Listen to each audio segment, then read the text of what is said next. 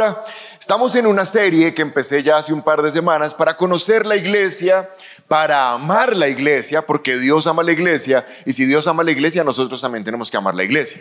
Para beneficiarnos de la iglesia, hace 15 días les hablé de beneficios de por qué venir a la iglesia. Eh, queremos que ustedes disfruten la iglesia y para cuidar la iglesia porque la iglesia tenemos que cuidarla. Si no la cuidamos, se nos mete el león rugiente y nos la daña. Y hace ocho días, si ustedes recuerdan, el rey David nos enseñó cuatro cosas que se pierden cuando se acaba la armonía en la iglesia. La armonía es la amistad, la comunión entre los creyentes, pero si no hay armonía, el rey David dijo que perdíamos cuatro cosas. Número uno, ¿alguien recuerda la número uno? Eso, la iglesia deja de ser agradable, ya uno le da pereza venir a la iglesia. Número dos, se afecta la unción. Yo di una definición, una frase de qué es la unción. ¿Alguien la recuerda levantando su mano? Yo di una frase, la unción es esto. ¿Alguien la recuerda? Ah, dije levantando su mano. No, esa es la tercera, pero no, la unción. ¿Pero qué es la unción? Ah, por favor. Listo, dale dos boletitas a él. La unción toca estar pendientes. Por eso es que no me gusta cuando contestan todos en masa porque le dañan el regalo a uno que levantó la mano. ¿Listo? La unción es el poder de Dios contra el poder del diablo. Y cuando no hay armonía, se afecta la unción. Número tres, cuando no hay armonía, ahora sí lo que tú dijiste, la bendición se disminuye. ¿Por qué? Porque no hay rocío para mojar la bendición. Y número cuatro, se estorba la predicación de la palabra y dijimos que la iglesia era la puerta al cielo, pero si no hay armonía, las personas no quieren entrar a la iglesia, les da pereza. Primera de Corintios capítulo 1, versículo 10.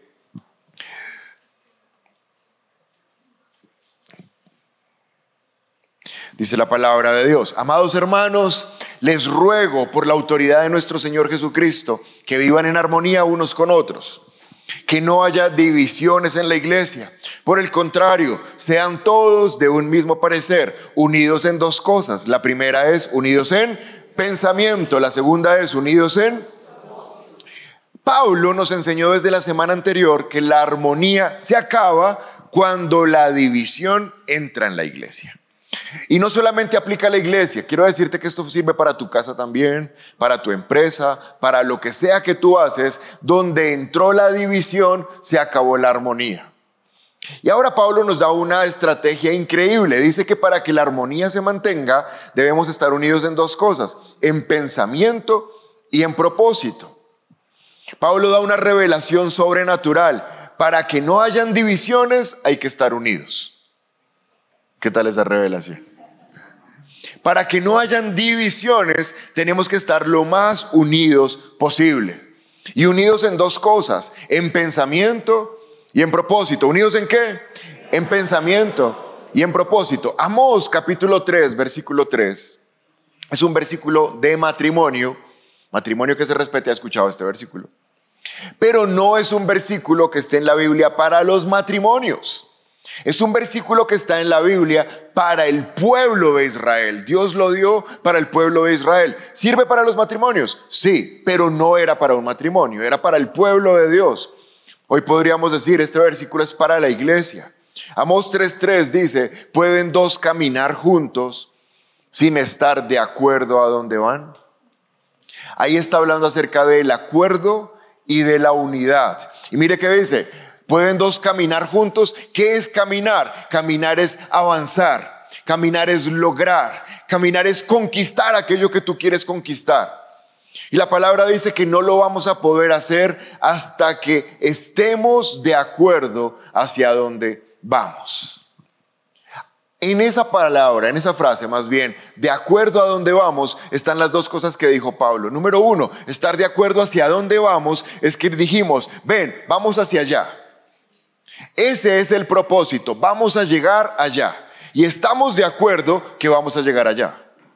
Pero para poder llegar allá, tenemos que estar de acuerdo cómo vamos a caminar para llegar allá. No sé si han visto esas carreras donde les ponen a, las parejas, les amarran un pie con el otro para que corran. Y es muy chistoso, porque si venían peleados, van a vivir en el piso todo el tiempo. Porque para poder ganar una carrera donde estamos amarrados, tenemos que dar el paso al mismo tiempo. Y esas carreras son muy chéveres porque los veo uno ahí caídos, raspados, descalabrados. ¿Por qué?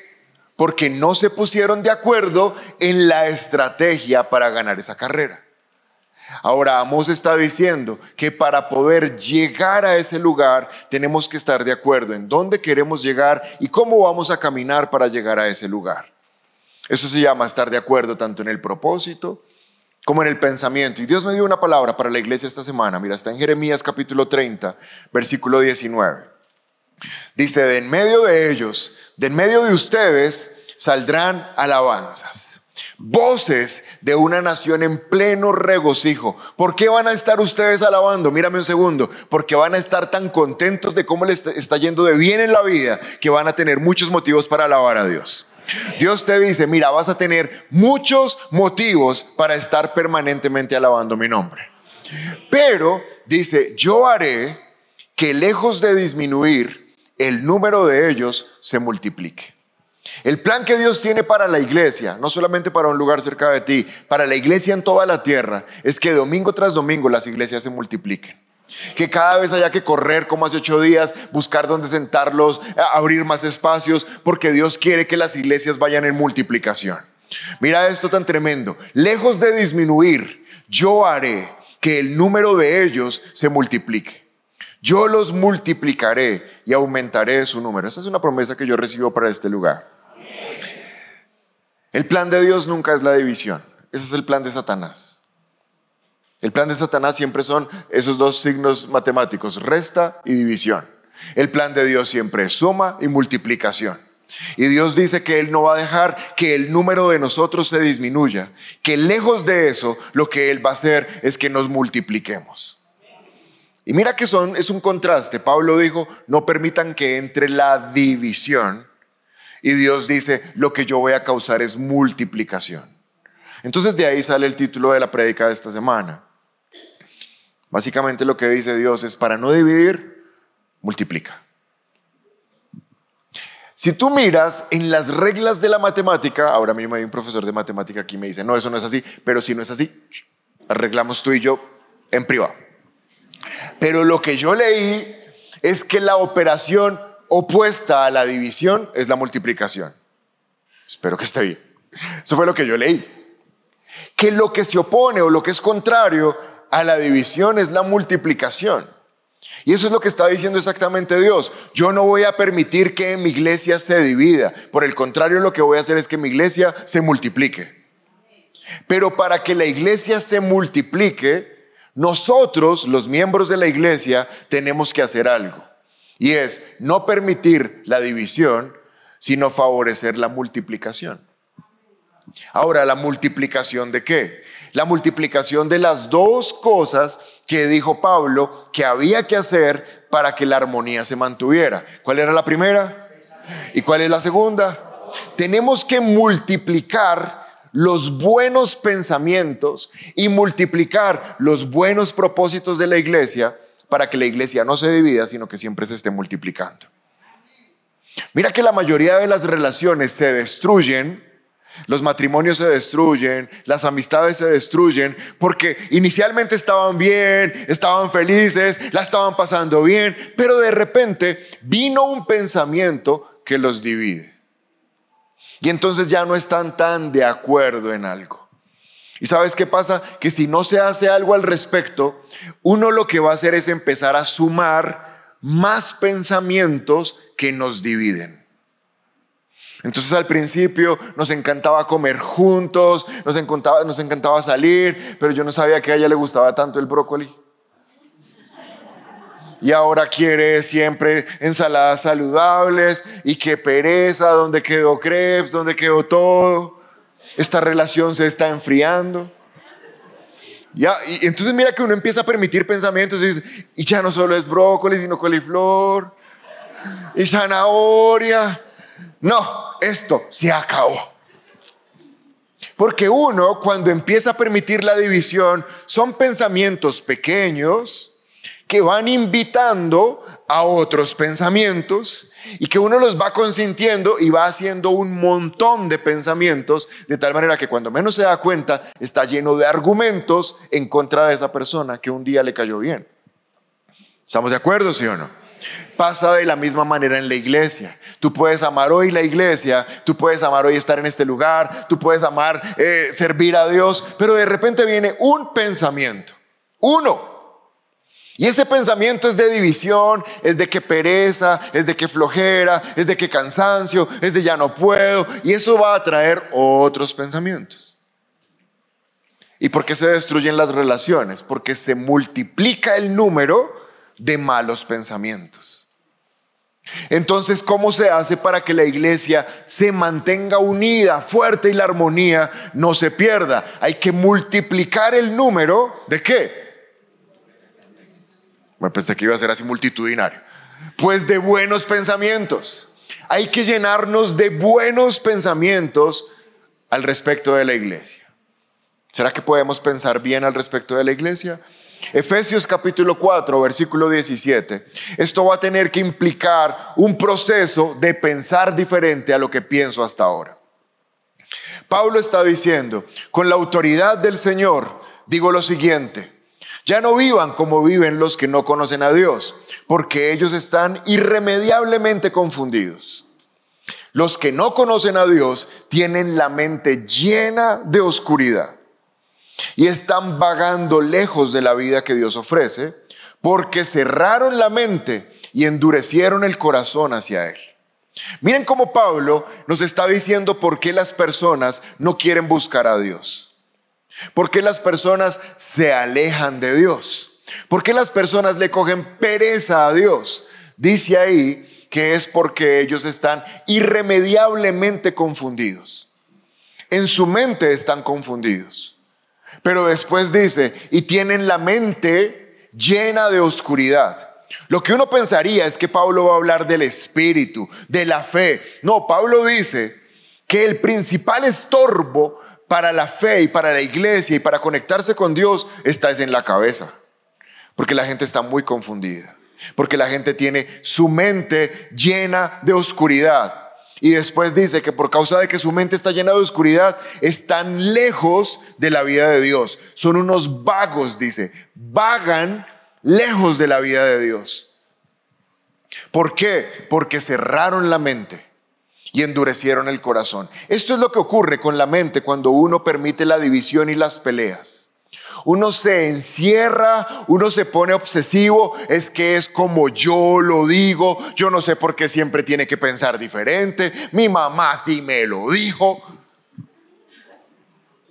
Porque uno cierra la mente. ¿Sabes cómo se evitan tantos conflictos? Abriendo la mente y diciendo, yo pienso así, pero ¿por qué es que este otro piensa de esa manera? Voy a expandir mi mente a ver si dentro de lo que él está diciendo hay algo que esté bien. Los cerrados de mente son personas que permanentemente están peleando con otros. Los que abren su mente son personas que fácilmente concilian, fácilmente llegan a acuerdos y fácilmente permiten que el punto de vista de otros sea importante. ¿Estás comprendiendo? Pero mira lo que dice el versículo 23 del mismo Efesios 4. En cambio, en cambio, o sea, no hagan lo que los que no tienen a Dios hacen, cerrados de mente, obstinados, necios, tercos. En cambio, dejen que el Espíritu les renueve qué? Los pensamientos. El Espíritu está trabajando en nuestra manera de pensar y la está renovando. Y está renovando pensamientos y actitudes. 24. Pónganse la nueva naturaleza creada para ser la semejanza de Dios, quien es verdaderamente justo y santo. Los que hemos recibido a Jesús, ¿cuántos creen en Jesús? ¿Cuántos tienen a Jesús en su vida? Tú tienes una ventaja sobre los que no tienen a Dios. ¿Y esa ventaja cuál es? Bueno, tienes miles, pero una de esas es que tienes el Espíritu Santo. Y al tener el Espíritu Santo, dice la palabra, el Espíritu Santo te ayuda a pensar bien. Es decir, que puedes mirarme un segundo, pensar bien es una actitud espiritual. No tiene nada que ver con la mente. Tiene que ver con el espíritu. Porque si el Espíritu Santo está en tu vida, Él empieza a meterse en tu cerebro, en tus neuronas, y empieza a desintoxicarnos de pensamientos incorrectos y a poner los pensamientos de Dios. Porque hay tantas rivalidades en las familias, en las iglesias, entre personas. Porque no permiten que el Espíritu Santo renueve su manera de pensar y multiplique los buenos pensamientos sino que por el contrario permiten que se multipliquen cuáles pensamientos. Y cuando se multiplican los malos pensamientos, las relaciones terminan rotas. Primera de Corintios 2:14. Otra vez Pablo está diciendo, pero los que no son espirituales, los que no tienen el espíritu, los que no conocen a Cristo, ellos no pueden recibir estas verdades que estamos aprendiendo de parte del Espíritu de Dios. ¿Por qué? Porque todo les suena ridículo. Porque no pueden entenderlo.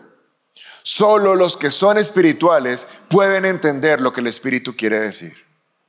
Ahora, Pablo a los Corintios les está diciendo otras características de la manera de pensar de aquellos que no tienen a Cristo. Dice que toda verdad de Dios ellos no pueden entenderla y que para ellos es ridículo.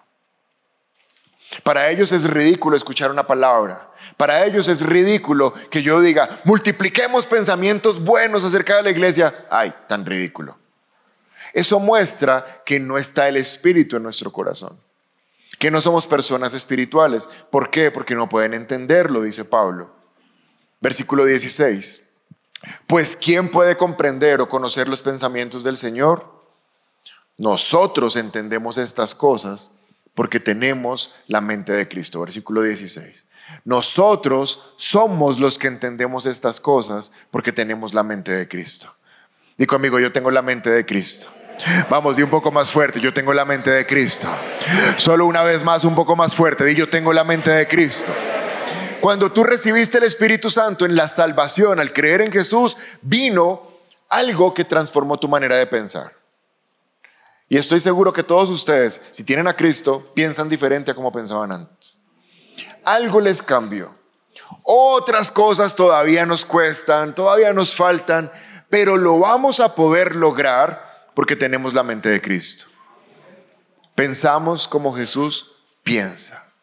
Romanos 12.2 dice, no imiten las conductas ni las costumbres de este mundo más bien deje que Dios los transforme en personas nuevas al cambiarles la manera de pensar. ¿Cuándo somos nuevos? Cuando nuestra manera de pensar cambia. Y Pablo está diciendo, no hagan lo que hace el mundo. No imiten lo que hace el mundo. Ustedes dejen que el Espíritu les transforme la manera de pensar. ¿Qué hace el mundo? ¿Sabes qué hace el mundo? El mundo es súper egoísta. Las personas sin Cristo prefieren perder una amistad a que su punto de vista ceda. Prefieren decir, si no le gustó, pues de malas. Pero yo no voy a cambiar lo que yo pienso. Así es el mundo. Ellos ponen las opiniones por encima de las relaciones. La gente sin Cristo puede dejar de visitar a la mamá 10 años porque la mamá les dijo, mijito, eso que usted hace no me gusta. Ah, vieja, pues suerte. Y prefieren dejar de ir a honrar a su mamá que ceder en el pensamiento de lo que alguien les esté diciendo. La gente del mundo prefiere decir, pues si no le gusta renuncio y le dejo votado su puesto, en vez de decir, ¿será que lo que me están diciendo tiene algún sentido? O sea, ¿estoy equivocado yo? No, el mundo no puede poner las relaciones por encima de las opiniones. Y por eso Pablo dice, pero ustedes no. Para ustedes lo más importante son las personas, no los puntos de vista, no ser tan trascendentales, porque las relaciones hay que cuidarlas. Escúchame algo, porque las personas son irreemplazables. Tú no puedes cambiar las personas. Eso dice el mundo. Ah, pues un clavo saca otro clavo. No. Una persona no puede ser quitada porque una persona es única. Entonces Pablo está diciendo, no imiten el mundo. Más bien dejen que Dios los transforme al cambiarles la manera de pensar. Miren lo que dice después. Entonces, di conmigo fuerte, entonces, aprenderán a conocer la voluntad de Dios para ustedes, la cual es buena, agradable y perfecta. Y nuevamente aquí aparece la palabra agradable. Que hace ocho días dijimos que cuando la armonía está, es agradable. Para que nuestra vida sea agradable, tenemos que cambiar la manera de pensar. ¿Sabes que Jesús era una persona agradable y los discípulos en cambio desagradables? Los discípulos estaban en plena renovación de su mente. Ellos todavía no comprendían las cosas que Jesús decía y entonces había un montón de gente escuchando la Biblia y estaban así ya todos desmayados del hambre y uno de los discípulos en mucha sabiduría le dice a Jesús, Jesús, mandémoslos para la casa ya que por el camino se van a desmayar de hambre. Mandémoslos ya. Se empiezan a caer de hambre y perdemos reputación en el ministerio, que los que los dejan desmayar, que no sé qué, para la casa ya. Y Jesús le dice, no, para la casa no, dales tú de comer. Yo. Miren el discípulo. El discípulo no quería agradar las personas, quería mantener la reputación de Jesús. Pero Jesús dice, mi reputación no importa, vamos a darles de comer. Lo importante son las personas. Lo importante es ser agradable a las personas, no ser una persona desagradable. Isaías 26:3 dice la palabra, tú guardarás en perfecta paz a todos los que confían en ti, a todos los que concentran en ti sus pensamientos. Hoy lo que más se ha repetido es la palabra pensamientos. Y este versículo nos está diciendo cuál es el secreto de la paz. No solamente de la paz, de estar tranquilos, de no estar preocupados, de no estar angustiados, sino de la paz entre las personas.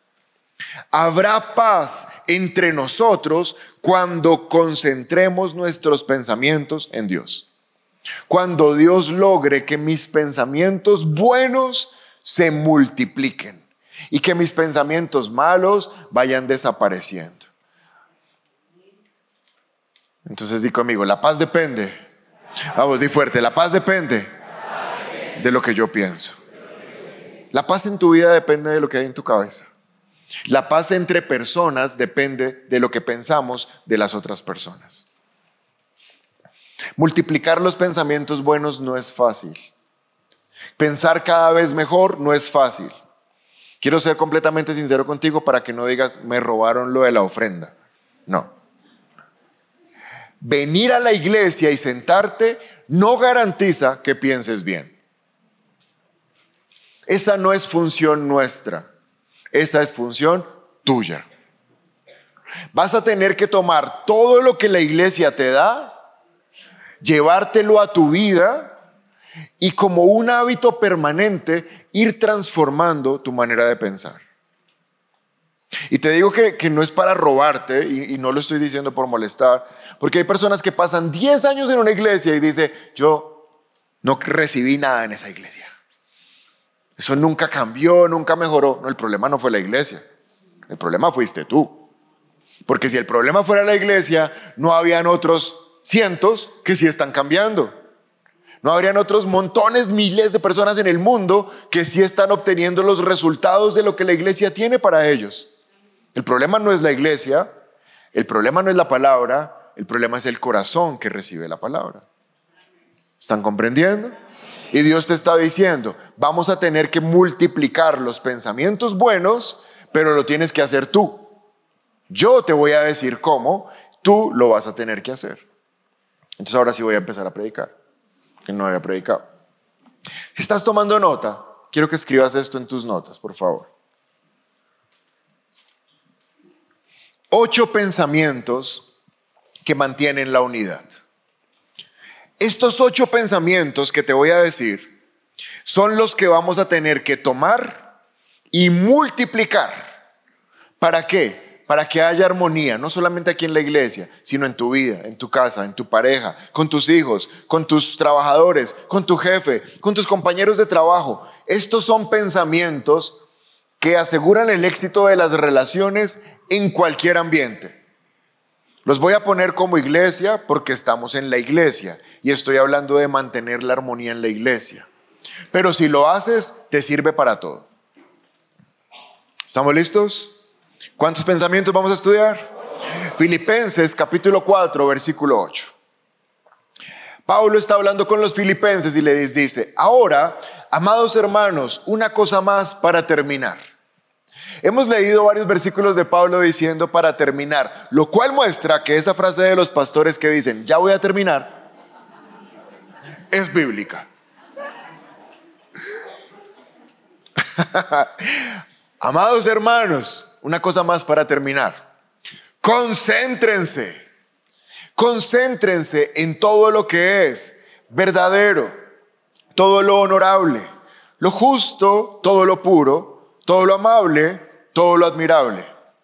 Piensen en cosas excelentes y dignas de alabanza. En este versículo, Pablo da el secreto de los ocho pensamientos que van a asegurar que cualquier tipo de relación sea un éxito. Antes de decir cuáles son esos pensamientos, Pablo dice, pero tienen que concentrarse. Así que esta mañana solo es para los que están concentrados. El diccionario dice que concentrarse es fijar el pensamiento sin distraerse. Cuando tú estás concentrado es porque estás con el pensamiento fijo sin distraerte. A mí me gusta jugar ajedrez, no soy bueno, pero me gusta. Y entonces a veces estoy haciendo cualquier cosa y digo, voy a jugar un rato ajedrez. Y pierdo y me da una piedra. Y luego analizo por qué perdí. ¿Y sabes por qué perdí? Porque yo no estaba jugando ajedrez. Yo estaba a la vez viendo un video en YouTube, a la vez estaba cambiando el pañalajero. No me tiran Eso no. Estaba haciendo cualquier otra cosa y a la vez jugando ajedrez. Yo no estaba concentrado jugando ajedrez. Por eso el resultado no es bueno. Yo tendría que, si voy a decir, voy a jugar una partida, pues voy a jugar una partida. Eso es lo que voy a hacer. No voy a hacer 10 cosas al tiempo. ¿Están comprendiendo? Ahora, Pablo dice, si quieren que esto funcione, tienen que concentrarse. Y es fijar la atención sin distraerse. Eso es concentrarse. En ocho cosas, en ocho maneras de pensar. La primera dice, concéntrense en todo lo que es verdadero. Pensamiento número uno, para que las relaciones sean exitosas, piensa en lo que es verdadero.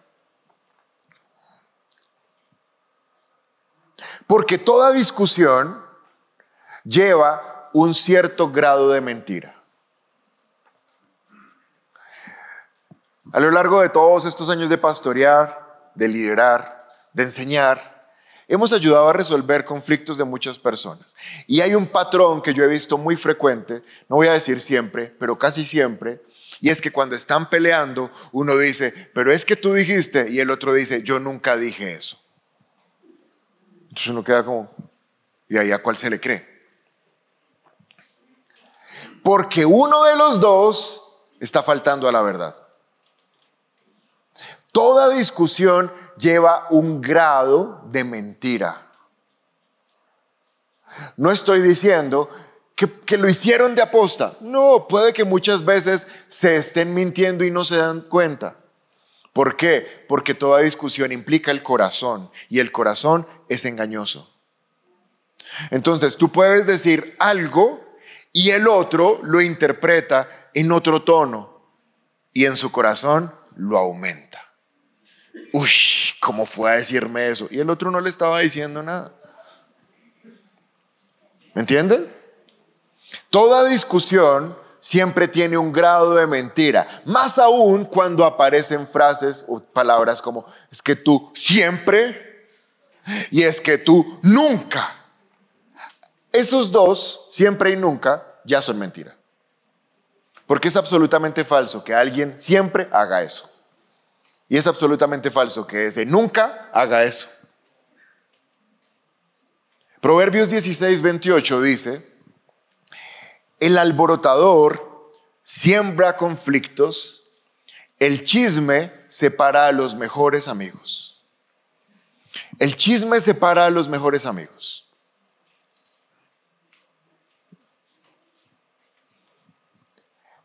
Busqué qué es un chisme porque no tenía muy claro. O sea, uno dice tan chismoso, pero no sabe si, está bien usado o no. Y miren lo que es un chisme. Un chisme es un comentario no verificado de carácter negativo. Un chisme es un comentario no verificado de carácter negativo. O sea, un chisme es una mentira, porque no está verificada. Pablo está diciendo, si quieren mantener la unidad, tienen que sacar el chisme y la mentira. ¿Por qué? Porque tenemos que aprender a pensar las cosas que son verdad de la otra persona. Como la mentira es del diablo, Satanás siempre va a poner mentiras para que las relaciones se rompan. No sé si te pasó alguna vez, a mí me pasaba cuando veía novelas que la pareja, los protagonistas se peleaban y se separaban y él se iba y ella no le decía nada y uno desde la casa, no, búsquela. Porque uno como espectador sabía que había una mentira, o sea, se estaban distanciando, pero no era verdad y dolía. Siempre que haya división entre personas, va a haber una mentira. Y no estoy diciendo que sea una mentira a propósito, puede ser una verdad a medias o puede ser una exageración, porque la exageración es mentira. Cuando tú exageras, es que tú me gritaste, no, yo no te grité. Sí, eso ya es una mentira, porque está exagerando algo que no es cierto. Entonces, pensamiento número uno, para que las relaciones se mantengan, tenemos que pensar en lo que es verdad. No exagerar, no chismear. Pero Pablo dice, número dos, concéntrense todo lo que es honorable. Pensamiento número dos, que hay que multiplicar lo honorable. Honorable tiene que ver con honor. Y el honor tiene que ver con la reputación de la persona. Otra cosa que he visto frecuentemente resolviendo conflictos es que en el conflicto se pone en duda el honor o el nombre de la otra persona. Probablemente no es porque el otro le quiera dañar el nombre, no. Pero cuando dos están peleando y uno de ellos habla demasiado de sí mismo, ya está dañando el honor del otro. ¿Por qué? Porque estás exagerando en ti y no estás viendo lo del otro. O cuando no se habla de lo que el otro está haciendo bien, también estás alterando su buen nombre o su honor. ¿Están comprendiendo lo que quiero decir? Entonces Pablo dice, si quieren que se multiplique la armonía, debemos procurar la reputación o el honor de la otra persona. Porque la otra persona siempre, di conmigo fuerte, siempre, vamos un poco más fuerte, siempre, la otra persona siempre va a tener cosas buenas. Siempre. Hasta los muertos en los, en los velorios tienen cosas buenas. No hay muerto malo. Santiago capítulo 4, versículo 11. Dice, amados hermanos, no hablen mal unos de nosotros. No hablen mal. Cuando tú hablas mal de la otra persona, le dañaste su nombre. Uy, es que es tan perezoso, ya quedó el perezoso. Y es que es tan gritón, ya quedó el gritón. Uy, es que es tan flojo, como que no tiene energía, ya quedó. Le dañamos el nombre. Eso causa división. Santiago dice, no hablen mal los unos de los otros. Si se critican y se juzgan entre ustedes, están criticando y juzgando la ley de Dios. En cambio, les corresponde obedecer la ley y no creerse jueces. Santiago está diciendo tres cosas. Número uno, cuando hablas mal de otro, estás hablando mal de Dios. No estás hablando mal de Él, estás hablando mal de Dios porque ese cree en Dios. Número dos, cuando estás hablando mal de otro, lo estás juzgando. Y al juzgarlo, te crees juez. Y vas a cosechar juicio. Y número tres, Pablo está, eh, Santiago está diciendo, hablar bien es un hábito que se tiene que desarrollar. Hablar mal de otro es muy fácil. ¿No les parece que a uno le fluye fácil hablar mal de otro? No, ustedes no, claro, ustedes todos cristianos, todos ángeles. Pero en la universidad al menos se armaba un corrillito y, uy, mira, a ver, uy, uy, Es fácil hablar mal de otra persona. Ahora como somos cristianos, el, otro día me mandaron un reel. Estaban como 10 jóvenes sentados en un restaurante, ninguno se hablaba con el otro y decía, ¿y ahora de qué hablamos? Y el pastor dijo que no hablemos mal de las otras personas. Y ya todos estaban callados.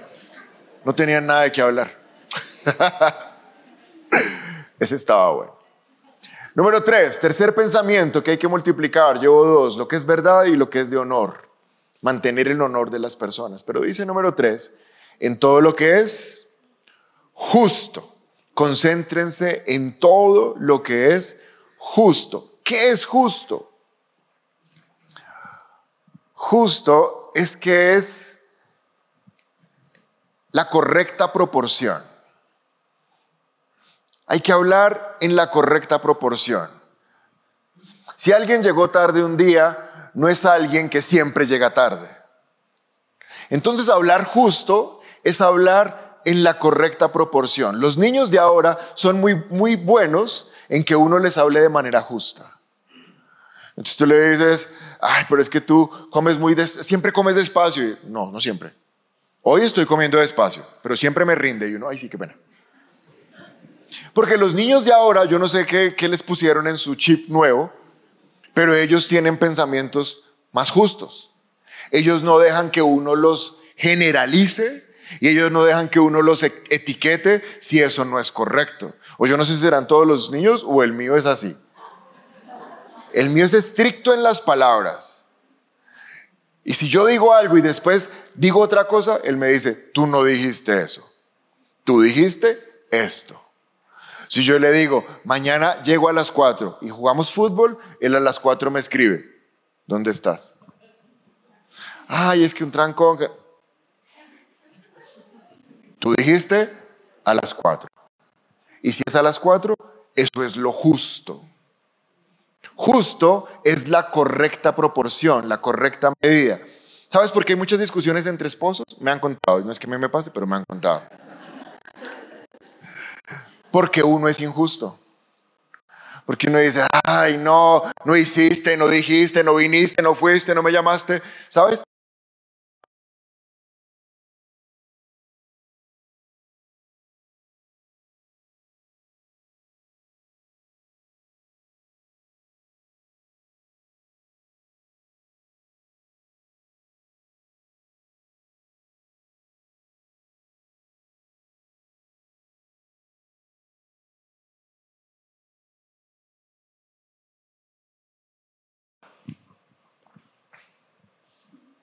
Hermanos, no sean como niños en su modo de razonar. Sean como niños en cuanto a la malicia. Pero en su modo de razonar o de pensar, uy, actúen como gente madura. O sea, sean justos. Yo me acuerdo que hace años, años, años, y en otros lugares, llegaban a la iglesia y poquitos estaban en la iglesia y la gente llegaba tarde. Aquí no, porque le cierran. Y el que estaba predicando, ¿sabes qué hacía? A los que estaban temprano los vaciaba. Es que la gente llega tarde, pero los que estaban ahí habían venido temprano. ¿Era justo decirles eso a ellos? No, lo justo era decirles, buen, bien hecho. Ustedes siempre llegan temprano, qué bueno verlos para adorar a Dios. Pero no, como estaba molesto, vaciaba a los pobres que habían llegado temprano y los que llegaban después ni se enteraban del regaño. Eso es lo justo. Lo justo es que des a cada persona en su justa medida, en su justa proporción. No te desquites con otro que no tiene la culpa. Cuarto pensamiento, piensen en todo lo que es puro. Filipenses 1.15 dice, es cierto que algunos predican acerca de Cristo por celos y rivalidad, pero otros lo hacen con intenciones puras. Pablo está diciendo que en la iglesia hay personas que hacen cosas para que las vean. Hacen cosas para hacer quedar mal a los otros. Yo sí hice, yo sí vine, yo sí ofrendé, yo sí ayudé, yo sí compré 10 boletas para el cine. pero que otros lo hacen con la intención pura. Entonces, este cuarto punto, pensamientos puros, tienen que ver con la intención con la cual hacemos las cosas. Hay que multiplicar los pensamientos puros en la iglesia y esto significa hacer las cosas con la motivación correcta. Evitar pensamientos de, ah, sí, no me va a ayudar, pues yo no le ayudo, que sufra. Eso no es puro. No tener pensamientos de querer hacer algo para que yo quede bien y otro quede mal. Querer hacer algo para ver qué, qué tajada le saco a esto. Pero si yo le ayudo en eso, ¿cómo voy yo ahí? No importa cómo vas tú ahí, lo importante es ayudar al otro. Pensamientos impuros es querer aprovecharse de otro para yo ganar algo. Esos pensamientos hay que sacarlos de la iglesia. Y tener pensamientos puros significa tener la motivación correcta. Lo hacemos porque amamos a Dios. Versículo 16. Los que lo hacen con la intención pura predican porque me aman. ¿Sí ven cuál es la intención pura? El amor. No por celos, ni por rivalidades, ni por quedar bien, ni por hacer quedar mal a otros. Tenemos que multiplicar la motivación pura en nuestra iglesia. Quinto pensamiento, estos que siguen ya son súper prácticos, son rapidísimos. Piensen en todo lo que es amable, dice la palabra. Colosenses 3:12 dice, dado que Dios los eligió para que sean su pueblo santo. ¿Alguien aquí es parte del pueblo santo de Dios? Ustedes tienen que vestirse, nuestra ropa es tierna compasión, bondad, humildad, amabilidad y paciencia. Amabilidad. La amabilidad es una ropa de la cual el cristiano se, se viste.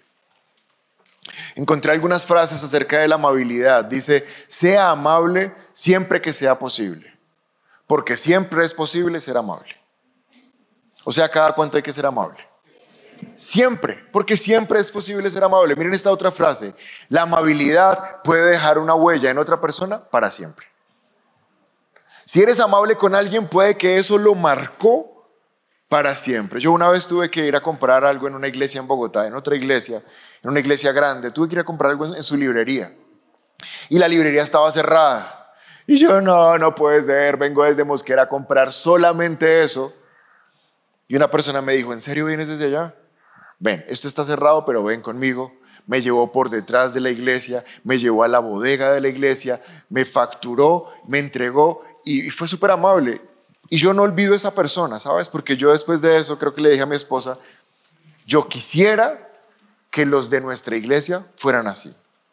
No estoy diciendo que no sean así. Lo que estoy diciendo es que esa persona me impactó. Porque si alguien, no sé, llega acá, es que para comprar, hasta el otro domingo, nos vemos. Hay que ser amable siempre que pueda ser amable. Y esta otra frase también me gustó mucho. Trata bien a los demás, no porque ellos sean amables, sino porque tú eres amable. La amabilidad no depende de la amabilidad del otro. La amabilidad depende de que yo soy amable. Y es un pensamiento que tenemos que multiplicar por muchísimo la amabilidad entre los creyentes, porque a veces no somos tan amables. Pensamiento número 6. Dice que pensemos en todo lo que es digno de admiración, en todo lo que se puede admirar. Primera de Tesalonicenses 5:12 dice, hermanos, les pido que sean considerados con los que trabajan arduamente entre ustedes, que los guían y los amonestan Ténganlos en alta estima. Ámenlos por el trabajo que hacen. Vivan en paz unos con otros. Pablo está dando la definición de la admiración. Mira, número uno dice, sean considerados. Ser considerados es tratar con respeto a las otras personas. Cuando tú amas, cuando tú admiras, tú tratas con respeto a esa persona. Dice después, ténganlos en alta estima. Admirar es tener en alta estima a las personas, es valorarlos. Y por último dice, y ámenlos por el trabajo que hacen. La admiración tiene que ver con gracias por hacer lo que haces. Séptimo pensamiento, me quedan dos. Dice que nos, nos concentremos en pensar en todo lo que es excelente. Y quiero decirte, una regla de oro de nuestra iglesia es la excelencia. Desde que empezamos tengo un pensamiento, es mío, y lo he impartido en las personas que están con nosotros. Si algo no se puede hacer bien, no lo hacemos, hasta que se pueda hacer excelente. No tenemos prisa por hacer las cosas al afán y a la carrera. Vamos a esperar hasta que se puedan hacer excelente. Y que en cada detalle, en cada rincón, en cada centímetro de lo que hacemos, se vea la excelencia. ¿Por qué? Porque no lo hacemos para los hombres, lo hacemos para Dios. Colosenses 3:17 dice, y todo, ¿cuánto? Todo lo que hagan o digan, háganlo como representantes del Señor Jesús. Por eso lo tenemos que hacer excelente. Porque cuando lo hacemos, estamos representando al Señor Jesús. ¿Y cuántos saben que Jesús no hace las cosas de manera mediocre? Jesús todo lo que hace lo termina y lo hace bien.